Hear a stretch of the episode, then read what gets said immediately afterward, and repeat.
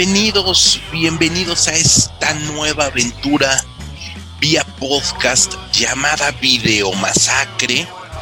Es un gusto presentarles este proyecto que realmente nos motiva y nos ilusiona mucho. Ya iremos descubriendo el porqué de tanta emoción.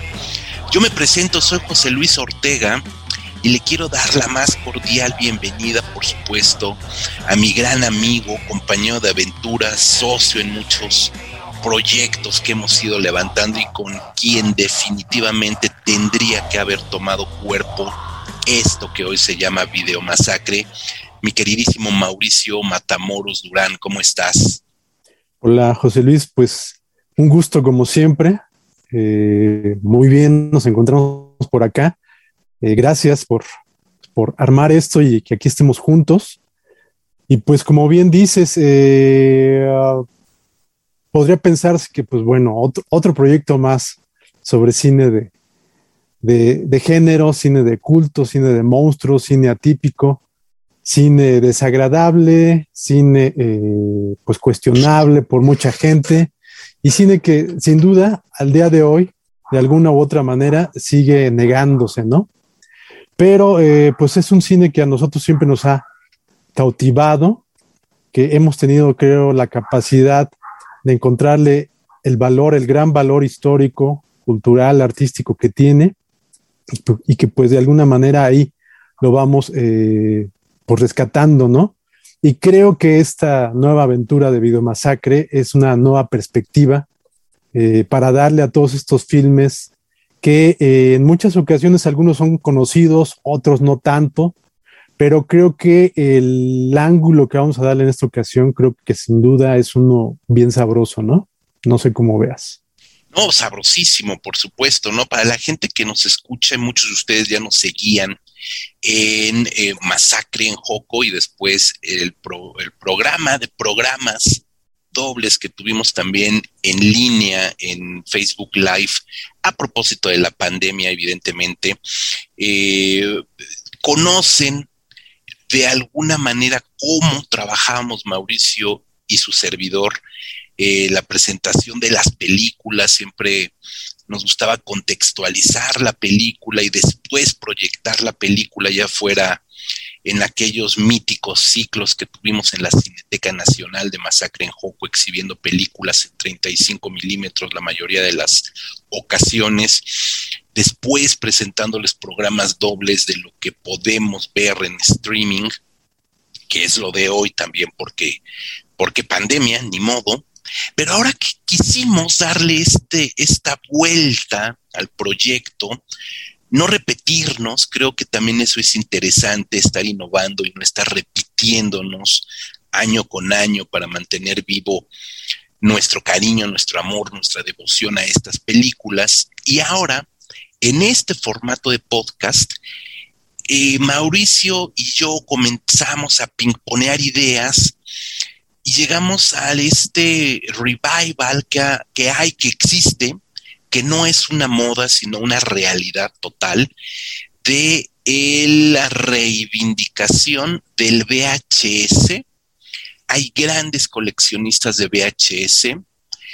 Los videonastis, que ahorita nos dirá Mauricio a qué nos referimos con videonastis, son también una realidad que, que, que existe desde hace ya 30 40 años y que hoy por hoy son películas de verdadero culto.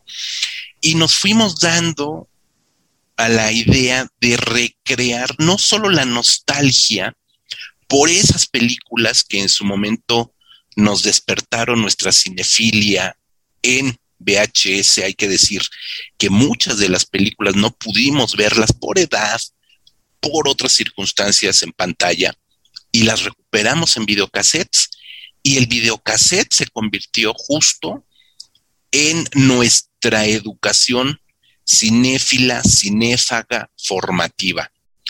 Y entonces Mauricio me ilumina diciéndome, ¿y sabías que muchas de las videonastis prohibidas no solo en el Reino Unido, sino en muchos países en Europa, se vieron en México de manera no solo completas, uncut, como se les llama, sino en salas y totalmente despreocupadas por parte de la censura y del público y de todo el mundo. Le dije, no, cuéntame más. Y llegamos a la conclusión de que no tenía que contármelo solo a mí, sino a todos ustedes, nuestros escuchas. Mi querido Mauricio, ¿qué onda con los videonastis, con México y los videonastis, etcétera?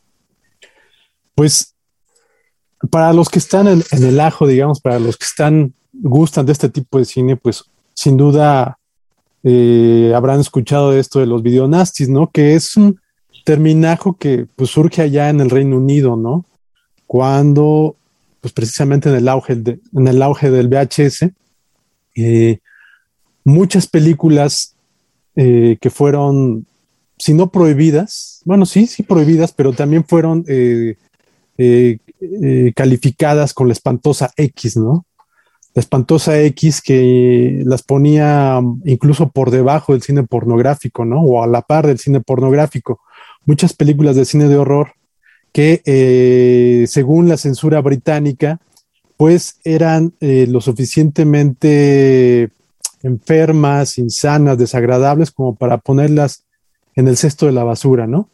Entonces, algunas de ellas lograron ser estrenadas en cine, pero tuvieron, digamos, una corrida muy, muy breve. Y después de eso, pues se fueron al, al, olvido prácticamente. Y así fue como se fueron creando los videonastis, ¿no? Estas películas eh, editadas, publicadas en VHS y beta, que eh, pues de alguna manera algunas encontraron salida, pero otras no. Recientemente, de hecho, hay una película eh, que rememora de alguna manera este, este suceso histórico en la Gran Bretaña, esta película Censor, que eh, ha sido pues muy, muy halagada en algunos circuitos. Eh, creo que es una película muy interesante. A mí me parece que está muy en deuda con eh, Barbarian Sound Studio. pero independientemente de esto, es una película bien interesante y que nos hace recordar este momento histórico, ¿no?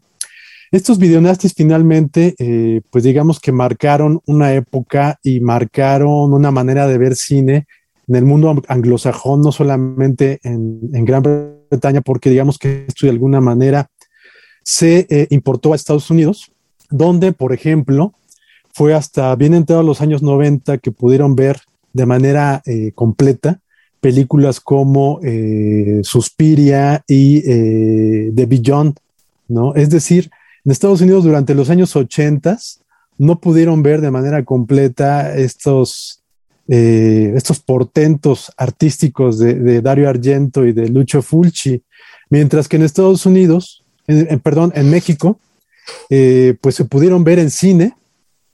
Eh, Suspiria, pues bueno, se pudo ver, me parece que en el 79 y después en repetidas ocasiones por parte de restrenos de Carlos Amador, de su distribuidora Casa, y eh, eh, Las Siete Puertas del Infierno, como se le conoció a Debbie John aquí en México, se pudo ver en el 82 u 83, si no me equivoco. Y bueno, ya eh, en sus ediciones en VHS, pues se pudieron ver sin ningún problema aquí en México, ¿no? cada quien, supongo, quienes tuvimos la suerte de rentar o de comprar películas que eh, copiaban de estos originales eh, mexicanos, de comprar las copias en el mercado, en los tianguis de eh, sobre ruedas, que, que aún, día, aún hoy día continúan afortunadamente, pues en aquella época era la manera de ver películas, ¿no? Ya sea teniendo una, una suscripción en un videoclub, videoclubs independientes, hay que recordar, porque si bien existían los videoclubs eh, oficiales, digamos, que eran eh, eh, los de Videovisa y algunos de Videomax, había que tratar de buscar un videoclub independiente. ¿Por qué?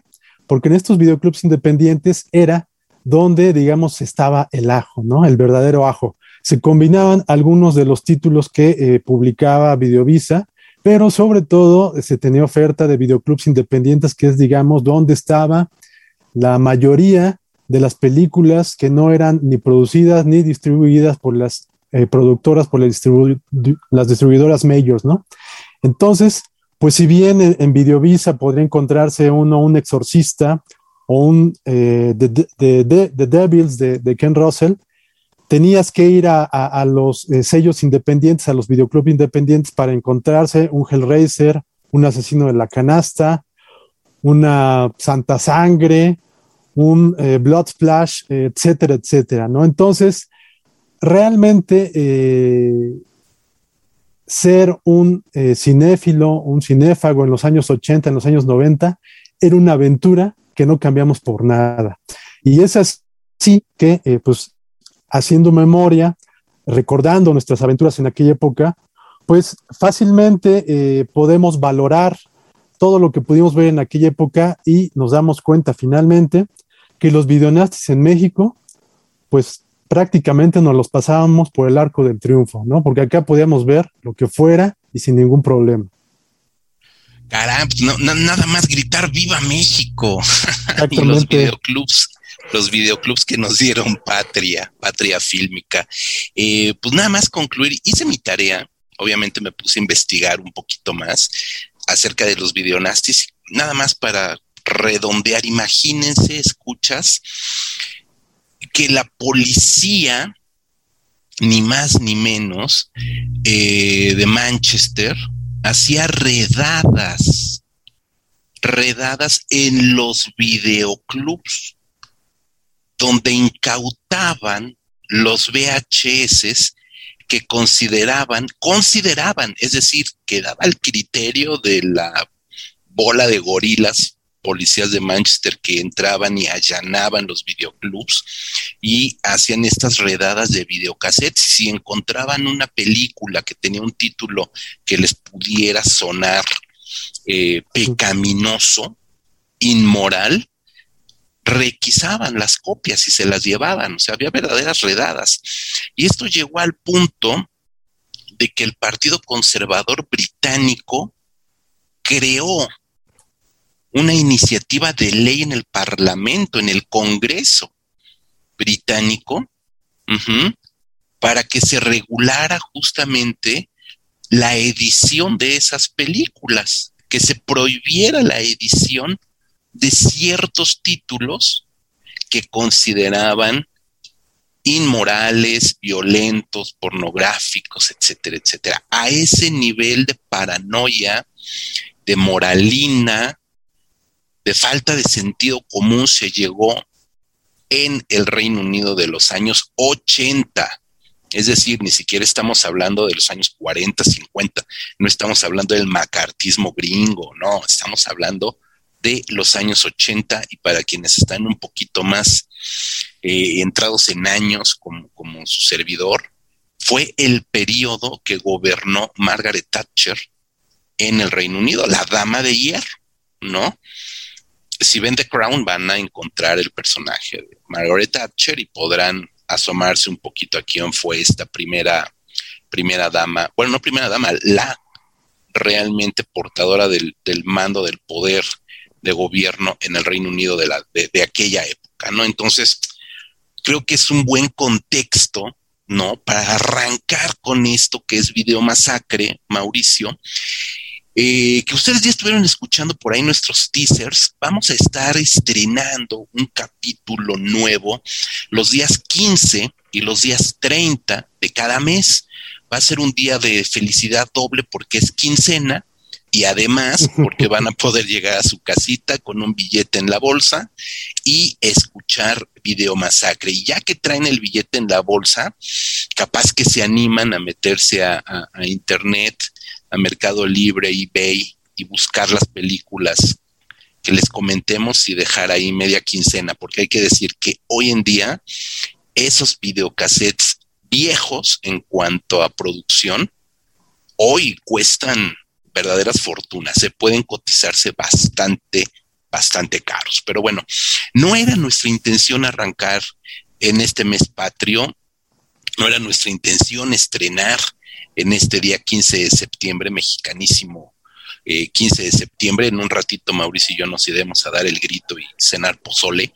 Em, pero ahorita vamos a hablar de cine y obviamente, obviamente teníamos que comenzar con una película mexicana porque somos patriotas y porque estamos ante una película mexicana de producción mexicana, eh, coproducción, también hay que decirlo, con Italia, y que es una de las películas más importantes en la historia del género fantástico mexicano y que es Santa Sangre.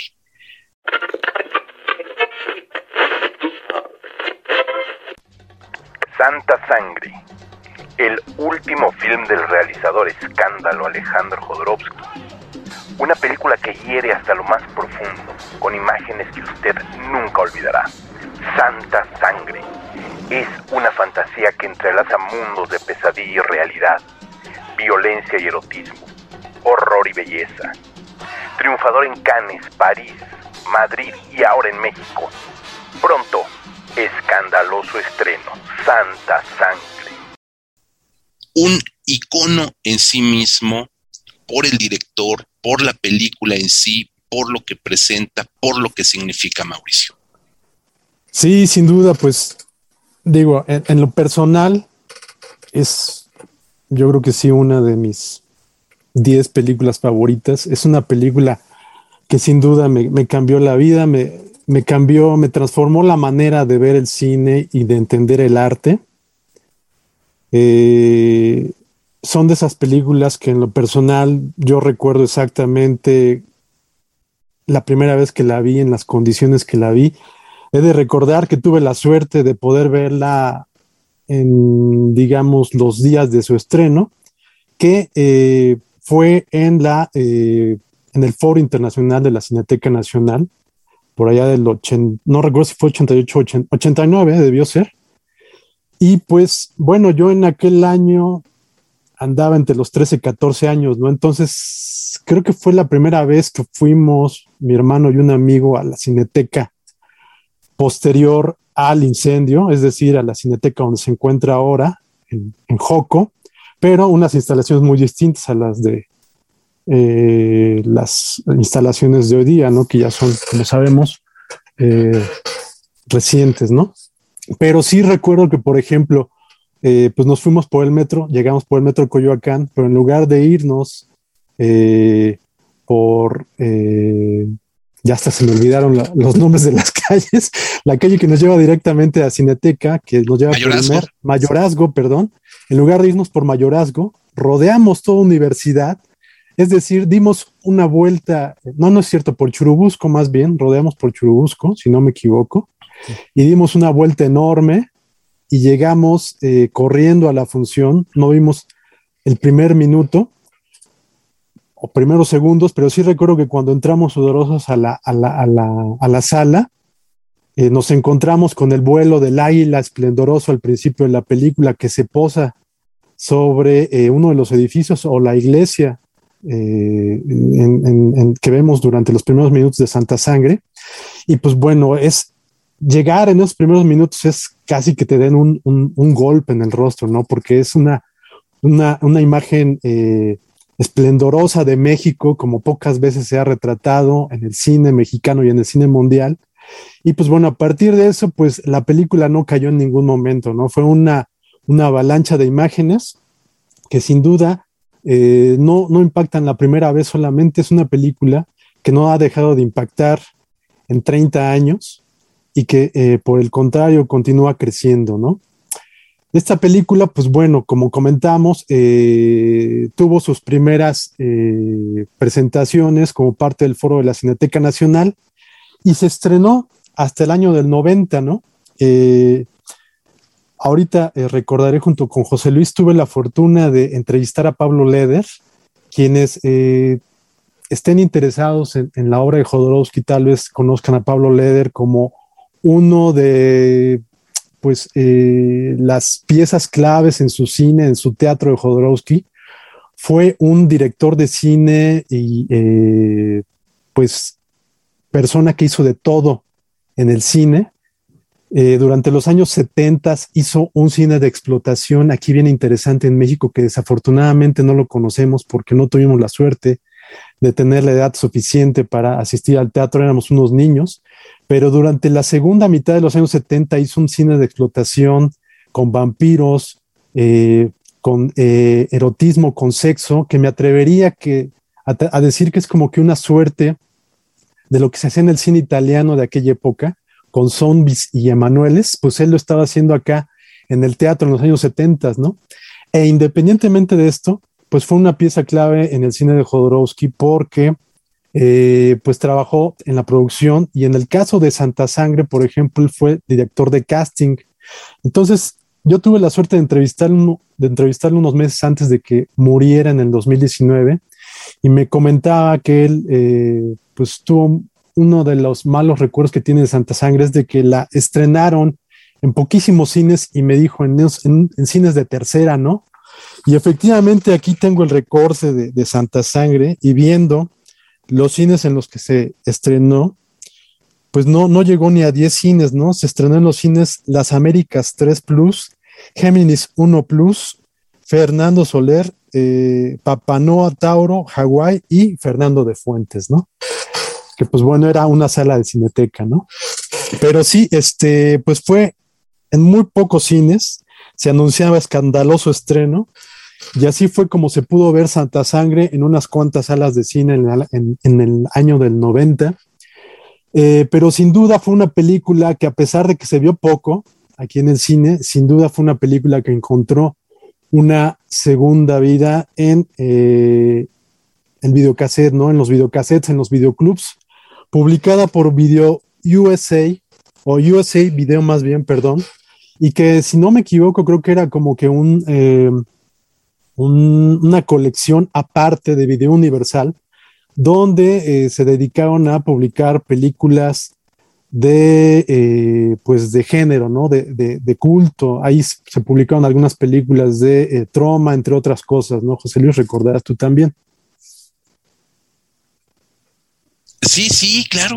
De, hecho, conservo algunas de esas este, copias en videocassette de Video USA eh, USA Video, que, realmente me extrañó que, que sacara, bueno, me extrañó una vez que, comienzas a estudiar y a inmiscuirte en, el ajo, cuando llegabas y las veías en los anaqueles, pues te llamaba la atención que tenían unas carátulas muy atractivas, eh, algunas eran cajas de cartón troqueladas, algunas pues era la caja, la típica caja de plástico, pero con la portadilla muy, muy colorida.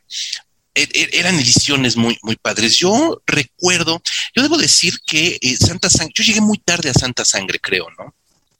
Eh, la película, yo originalmente, bueno, ya cuando fue ya en, yo estudié en CCH, en el último año del, del CCH, el estudié ciencias de la comunicación, estaba la, materia de ciencias de la comunicación y el profesor tuvo a bien dejarnos de tarea ir a la cineteca por lo menos una o dos veces al mes, ¿no? durante lo que duraba el, año del, curso. Eh, ahí conocí la cineteca. Yo desde niño me gustaba el cine. Siempre mis padres me inculcaban el amor al cine, eh, pero realmente no era un consumidor de ese tipo de cine que veíamos en Cineteca. Y poco a poco fui descubriendo que había otro tipo de cine. Ya después en la universidad comienzo a asistir a cineclubes, evidentemente, de lo primero que veo porque conozco el nombre casi como obligatorio de Jodorowsky, pues evidentemente fue el topo, evidentemente fue este eh, ¿no? Sus primeras películas que eran casi obligatorias que, las vieras si estabas en la Facultad de, Ciencias Políticas, ¿no?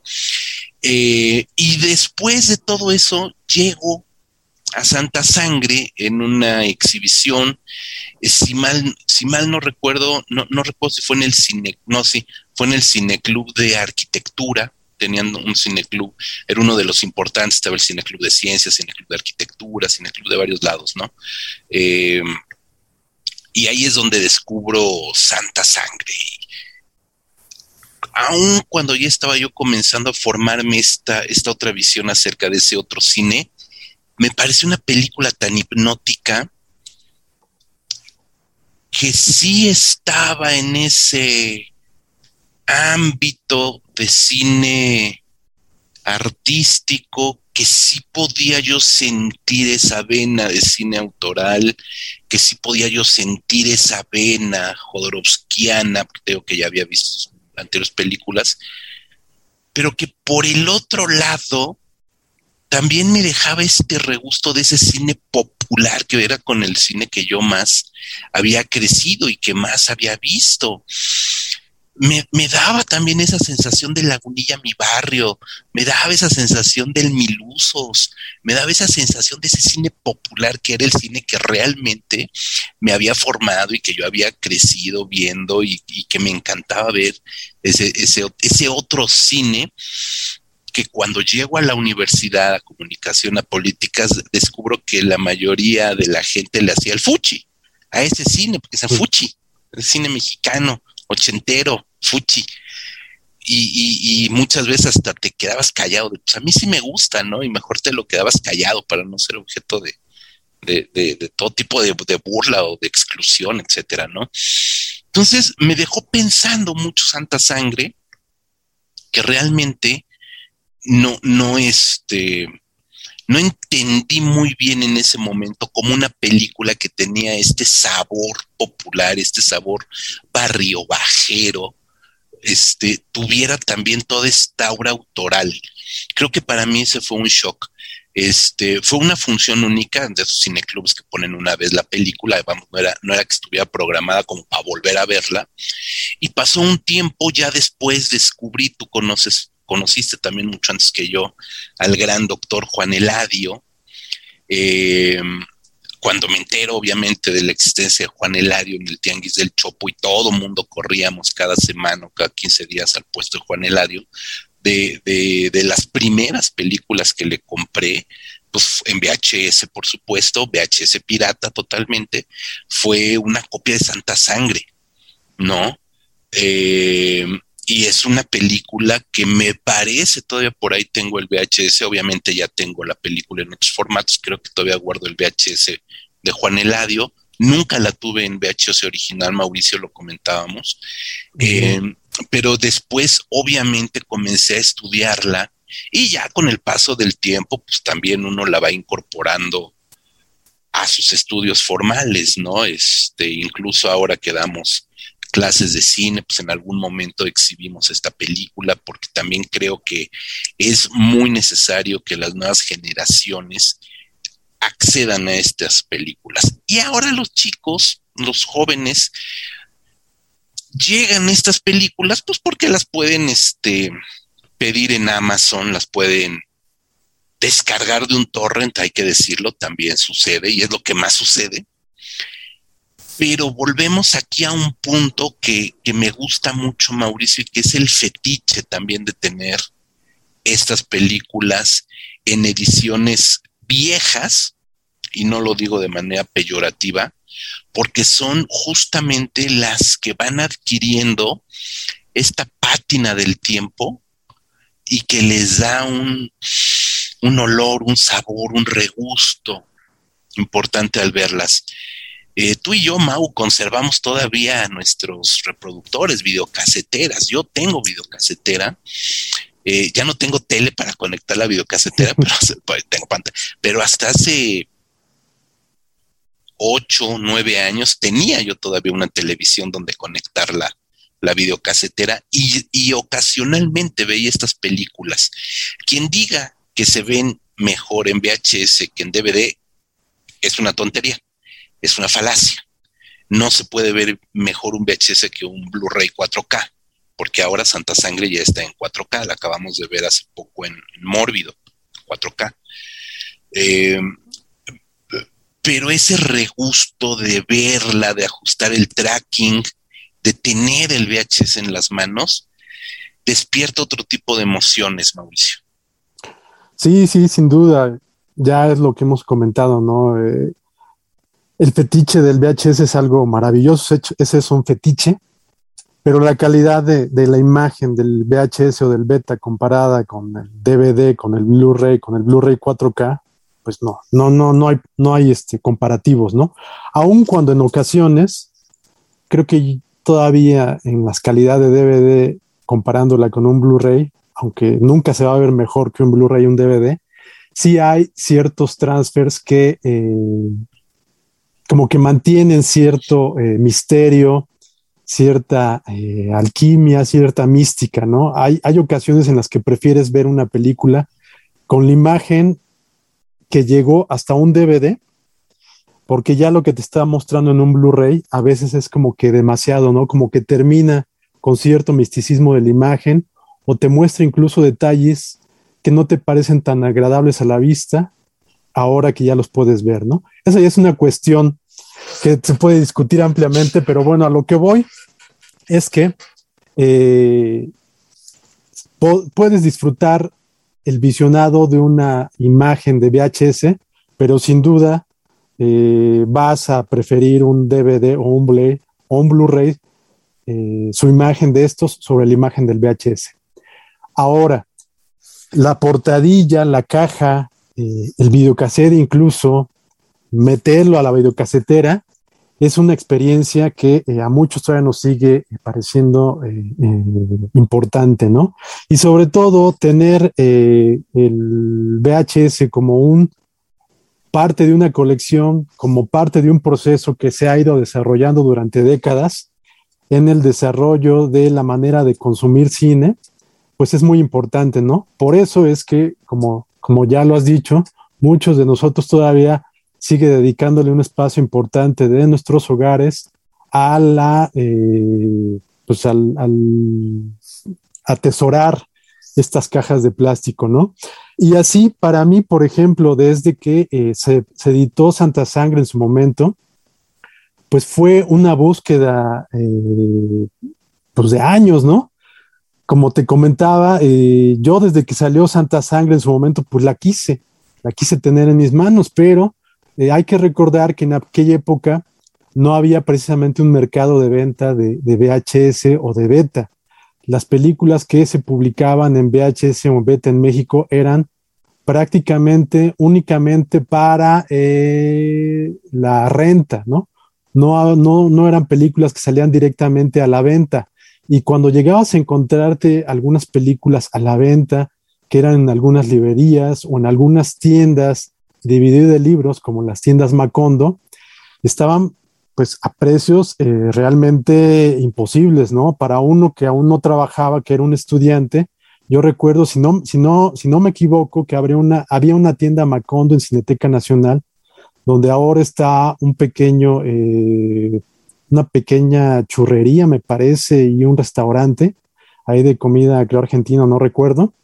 Ahí antes estaba antes incluso de que estuvieran eh, oficinas que José Luis y yo compartimos de, eh, eh, publicaciones y de difusión de Cineteca Nacional, antes de eso hubo una tienda de Macondo y si no, si no me equivoco, ahí fue la primera vez que vi a la venta Santa Sangre, pero su precio era de unos 90 mil pesos viejos, es decir, era algo imposible para mí entonces, pues bueno, ahí yo recuerdo que cada vez que iba a Cineteca, pues la veía, ¿no? Porque ahí duró, no sé quién la habrá comprado, pero para, si la, si la vendieron tardó años en venderse, no sé qué habrá sido con ella, y es hasta ahora, afortunadamente, en los grupos de eh, video que hay en Facebook, que pude hacer una transacción con un, buen amigo de ahí.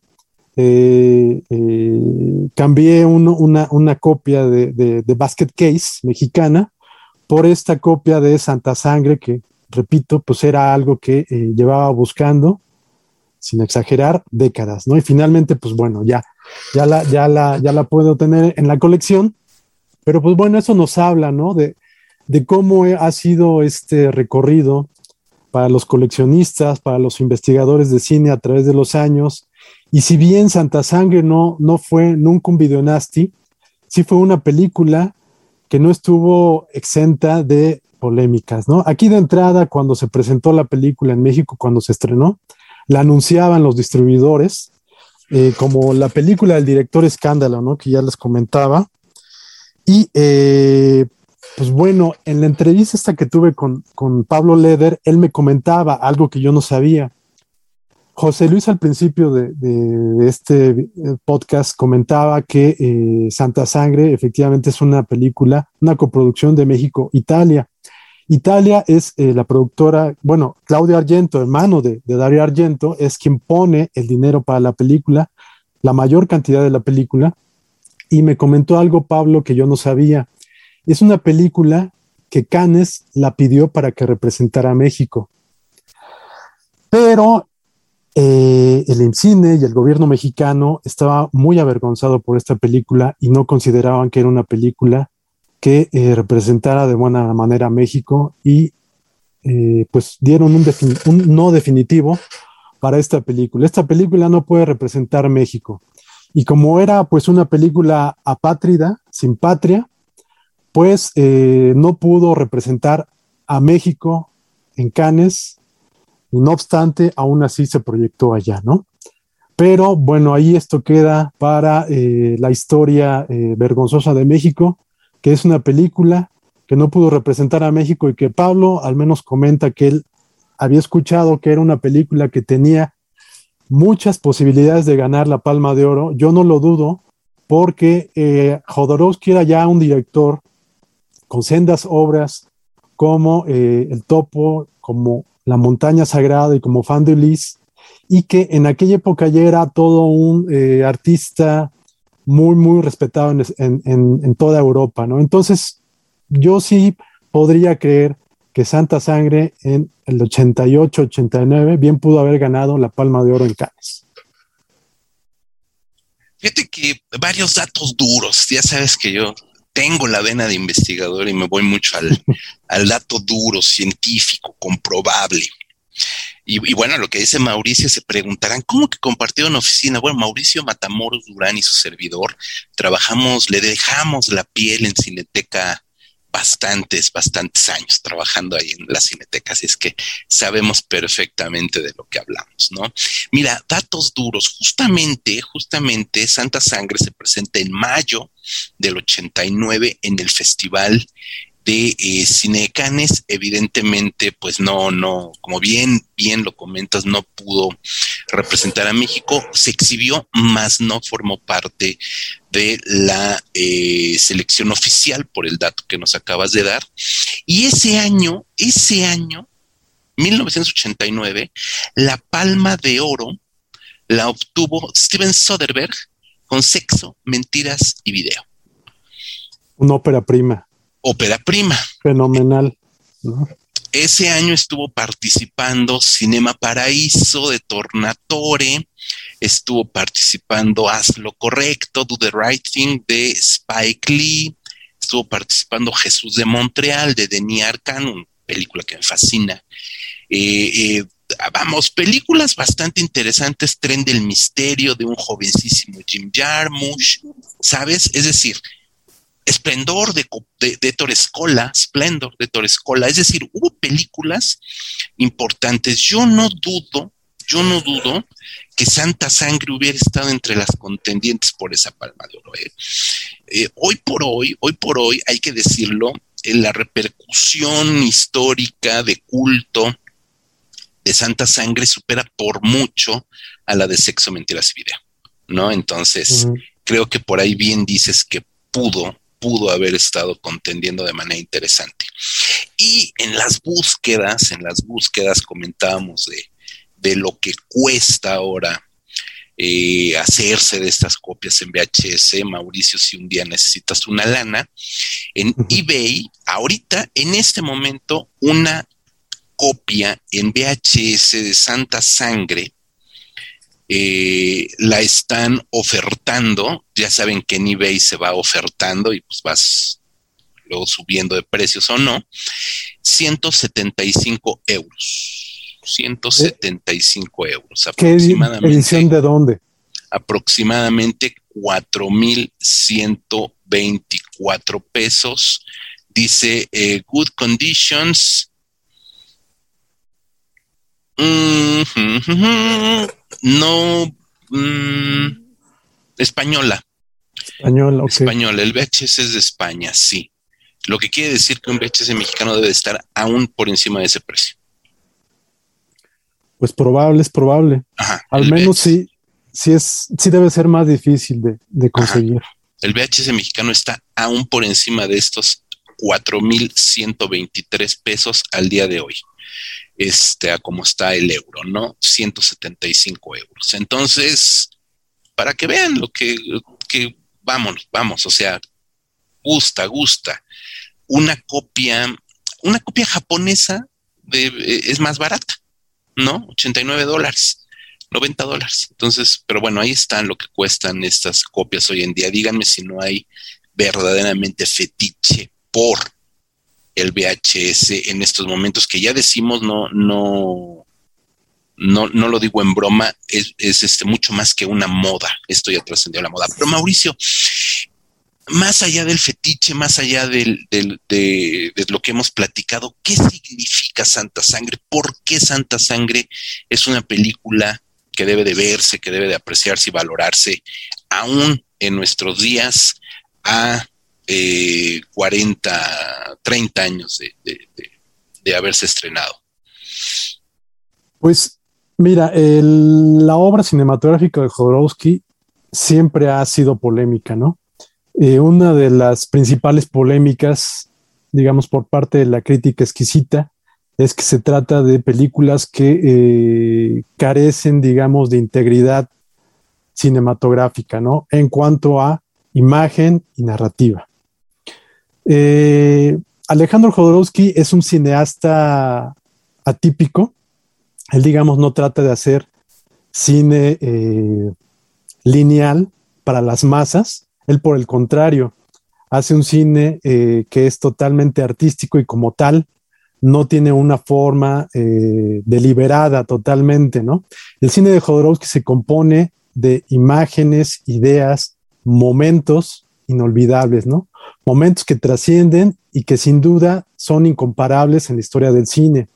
Esto, por supuesto, es lo que provoca, me parece, eh, tanta aversión más que animadversión.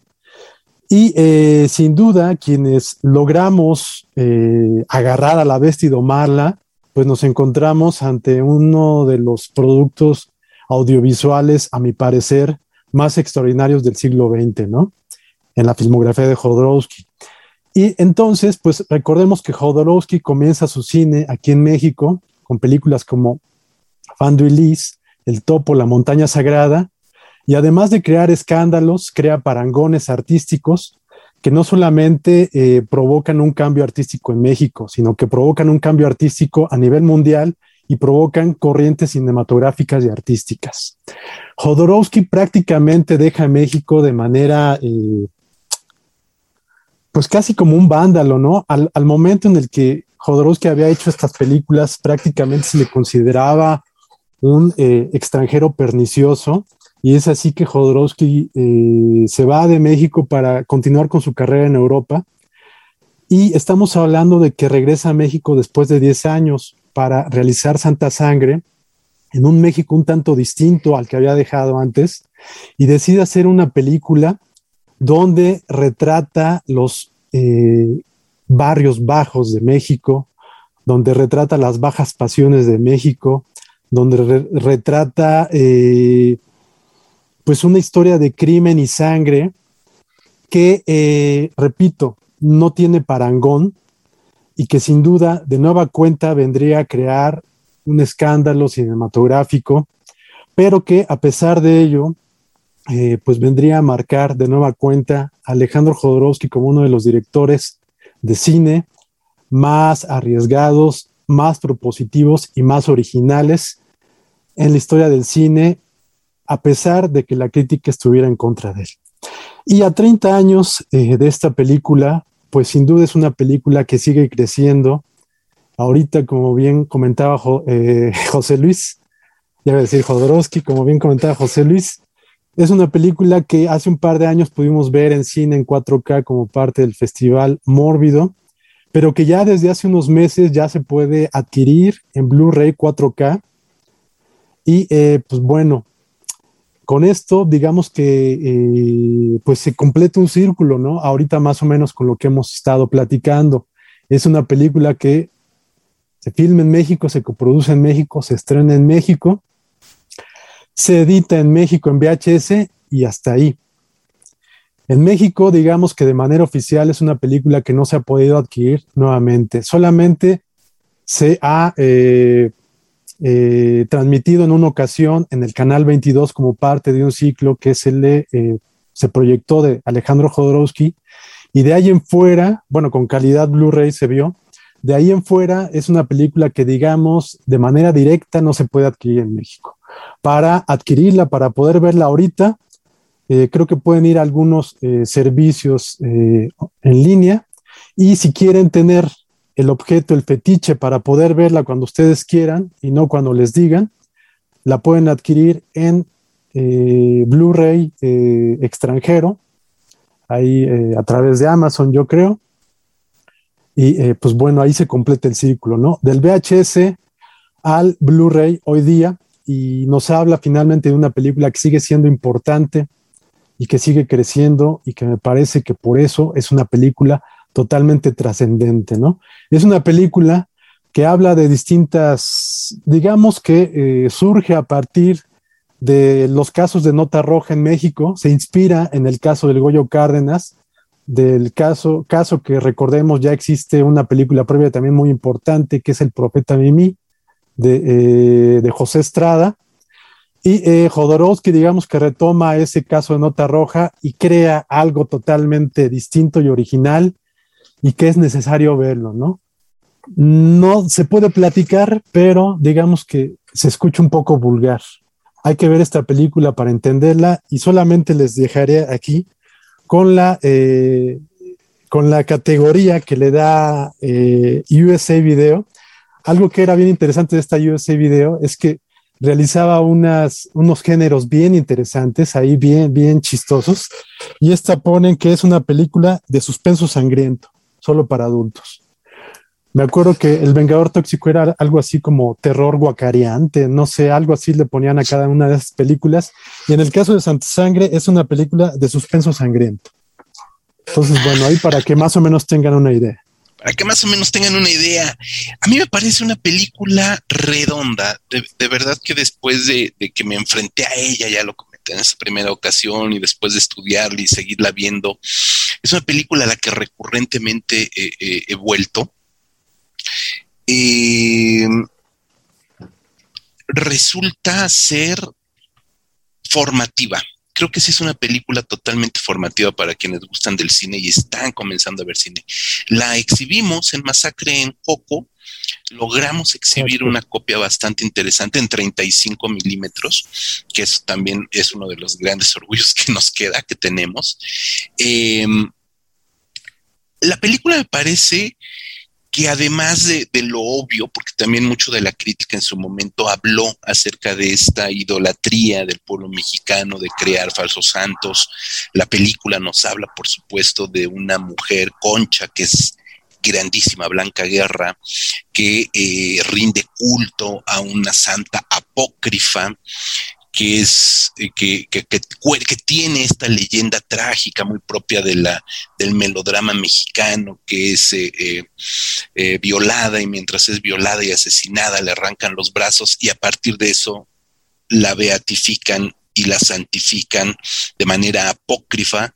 Eso es el inicio de la película, evidentemente, porque no vamos a ver la historia de esa niña santa, sino vamos a ver la historia de, de Concha, de Fénix, que es este Axel Jodorowsky, Axel, ¿verdad? Jodorowsky. Es que ahí salen Axel Adam, salen todos los Jodorowsky del mundo en esa película, en distintas edades de Fénix. Lo que vamos a ver es justamente el desarrollo físico-mental de Fénix, su relación con Concha, la relación con el padre, que es el hombre fuerte del circo, de un circo trashumante que hace estos juegos con cuchillos, que es un hijo de la chingada, hay que decirlo. Em, hay una de las escenas más brutales que puedo yo recordar de las relaciones de amor-odio paterno y de la de lo que hoy se llama masculinidad tóxica y, y este paternalismo tóxico es justamente cuando Orgo, que es el padre, tatúa a cuchillo al pequeño Fénix, le tatúa el pecho un águila a cuchillo ¿no? Es de las escenas más, y, no es una escena de terror, no es una escena gore, no es una escena este, que, que vaya encaminada hacia el, hacia el shock value del terror, pero es una escena brutal, brutal que en buena manera marca también el derrotero de este personaje Fénix. Por supuesto, recordar a Telma Tixu como la mujer tatuada, todo un fetiche en sí misma, Telma Tixu, y verla tatuada de pies a cabeza y bailando y contoneándose y moviendo muy generosamente su, su cuerpo, pues es también un plus de la película. ¿No? Hay lucha libre, hay terror, hay sangre, hay fanatismo, hay idolatría, hay un montón de cosas en esta película que realmente, sí, lo repito, la convierte en una experiencia totalmente formativa. Eh, complemento el comentario de Mau, si por alguna causa, motivo o razón no, no, no pueden ahorita adquirirla, el Blu-ray en Amazon, le encuentran en renta en Cinepolis Click. Aquí no nos está pagando absolutamente nadie. Este es el primer programa de Video Masacre. Simplemente vamos a hablar de todas las marcas, lugares, que existen o no existen, Video USA ya no existe y no nos va a pagar, que mencionemos el VHS de Santa Sangre, eh, Cinepolis Click no nos va a pagar porque digamos que la película está en su servidor, este, también diremos que está a la renta en iTunes, en Amazon, es cierto, lo estoy verificando ahorita, eh, no nos va a pagar ninguna marca, quiero que quede muy claro que el hecho de que hablemos de estas películas es porque se nos hincha la gana porque creemos que hay una valía en los títulos, en las películas, en los VHS, y porque eh, creemos que, el público tiene que conocer estas películas, ¿no? Eh, así es que no hay sponsor de por medio, no estamos negados a que si alguien se interesa en patrocinarnos lo haga, eso también hay que decirlo, Mauricio. Sí, pues sí, son las dádivas, digamos, la, la posibilidad de, hacer algo totalmente libres, ¿no? Que lo hacemos, como ya dijiste, por el simple gusto de hacerlo, ¿no? Podemos hablar de lo que se nos dé la gana sin que nadie nos diga de qué hablar o de qué no hablar. Y eso es precisamente lo que presenta Santa Sangre, es una película totalmente libre, ¿no? Totalmente libre que, repito, por esa razón eh, hizo tanto ruido, ¿no? Pero obviamente hace tanto ruido porque es fenomenal ya dijiste tú aquí varias cosas. Eh, verdad, es una película totalmente rica. No hay, no hay algo que, eh, que constituya una forma de ir construyendo nuevos valores a, partir de esta película, ¿no? Ver el casting es extraordinario, eh, la, participación de los hijos de Jodorowsky, de Jodorowsky es extraordinaria. Aquí, el ahora conocido como Adanowski, Axel, no, Adam Jodorowsky, perdón, eh, hace el, papel del pequeño Fénix niño y es extraordinario su trabajo. Fénix adulto lo realiza el papel, eh, el, desempeño del papel lo realiza Axel, también extraordinario. Y por ahí vemos a Teo Jodorowsky, uno de los hijos de, Alejandro, que eh, murió a temprana edad y a quien le había escrito una película que ya no pudo protagonizar, pero que después la llevó a cabo Jodorowsky en cómic que se conoce como Juan Solo. esta, este cómic. Eh, Santa Sangre, pues es una historia extraordinaria, ya dijo los temas José Luis perfectamente. Y en verdad, aquí México, si bien sí hace ruido ver un México tan oscuro, también es totalmente enriquecedor ver un México tan variado, ¿no? Va desde el centro de la Ciudad de México hasta los tiraderos de Santa Fe, los entonces tiraderos de Santa Fe, eh, pasa por Coyoacán, la casa de Lindo Fernández, obviamente. Eh, hay un, coro ahí de actores impresionante, vemos una pequeña aparición, aparentemente la última de Borolas, vemos a, a Blanca Guerra con un papel extraordinario que Pablo Leder me comentó, agradecimientos a, nuestro amigo Manolo Durán, porque él fue quien me contactó con Pablo Leder. Y eh, bueno, Pablo Leder me comentaba que Jodorowsky no sabía eh, a quién poner en el, en protagónico como Concha y que Pablo Leder le dijo, vamos a hacer un tour de obras de teatro ahorita y que vieron una docena de obras de teatro y se encontraron una eh, obra de teatro donde participaban Enrique Álvarez Félix y Blanca Guerra en el Centro Cultural Helénico. Y al momento de ver a Blanca Guerra, al momento de verla actuar, dijo, esa es mi actriz. Y Blanca Guerra no puso pero cuando se enteró de que Jodorowsky la quería para su película. Entonces, bueno, allí está Blanca Guerra, Telma Tixú, que hace este papel que ya mencionó José Luis, eh, inolvidable, una mujer tatuada cuyos tatuajes están diseñados y fueron pintados diariamente durante las tres semanas, me parece, de filmación, en las cuales no se pudo bañar Telma Tixú. Estos tatuajes fueron diseñados y pintados y retocados por eh, eh, Sergio Arau, ex botellita de Jerez, gran artista mexicano. Y pues bueno, en verdad que de esta película hay una de anécdotas enorme, ¿no? Y no podríamos dejar de hablar de esta película porque, como les digo, es una película que sigue creciendo cada año y sigue creciendo, me parece, en cada espectador cada vez que la vuelve a ver. En verdad, es una película que tienen que ver si es que no la han visto y si ya la vieron, yo sé que la tienen que ver de nueva cuenta. Así es, Mauricio, así es. Pues viva México, caramba. No podríamos haber iniciado de mejor manera Video Masacre con este primer capítulo, primer episodio dedicado a este portento de película que es Santa Sangre en un 15 de septiembre, por supuesto, ¿no? La película, Así es. una de las películas básicas del, del, cine mexicano. No nos vamos a cansar de hablar de ella, no nos vamos a cansar de recomendarla. Eh, Mauricio, tenemos redes sociales, es el primer capítulo. Yo creo que ahorita nos están escuchando solamente nuestros familiares, pero hay que decirles a todo mundo que tenemos Instagram y Facebook nos pueden encontrar como Video Masacre, así tal cual, Video Masacre en eh, Facebook y Video guion bajo Masacre en Instagram. Em, ahí mismo escríbanos si quieren comentar algo de esta película, de las posteriores películas que estaremos comentando y en algún momento preguntar de otras cosas, sugerir títulos, presumirnos también sus colecciones de VHS o las películas de VHS que marcaron su vida. Todos los comentarios son bienvenidos. Facebook e Instagram como Video Masacre. Mauricio, muchísimas gracias. Extraordinaria charla. Nos encontraremos por aquí en 15 días para platicar de otra cosa, de otra película de otro momento maravilloso de la cinefilia cochambrosa. Así es, pues le estaremos pasando catálogo.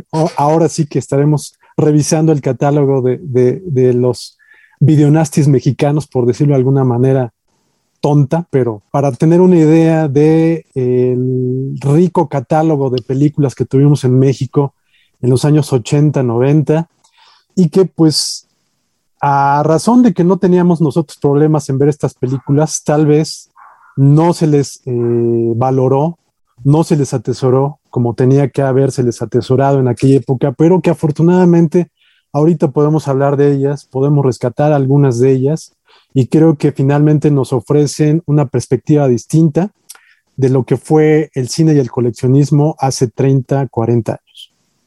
Pues ahí está, Mauricio Matamoros Durán y su servidor José Luis Ortega los esperamos en el siguiente episodio de Video Masacre. Hasta la próxima.